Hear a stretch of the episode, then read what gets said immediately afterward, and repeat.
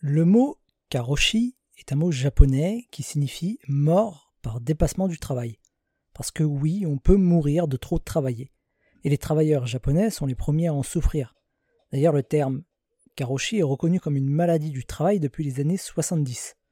Alors attention, c'est pas similaire au burn-out que l'on connaît en France.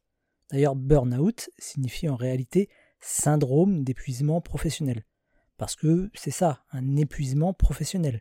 Là où dans le cas du karoshi, on parle bel et bien d'une mort. Mais dans un cas comme dans l'autre, hein, que l'on parle de karoshi ou de burn-out, le stress joue un rôle très important.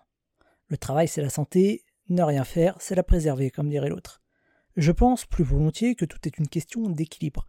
Travailler, oui, mais se reposer, c'est aussi très important. Donc n'oubliez jamais de vous ménager des moments de pause et de repos dans vos journées. Ne sacrifiez pas non plus vos nuits de sommeil pour prendre de l'avance entre guillemets sur votre travail. Et faites des siestes.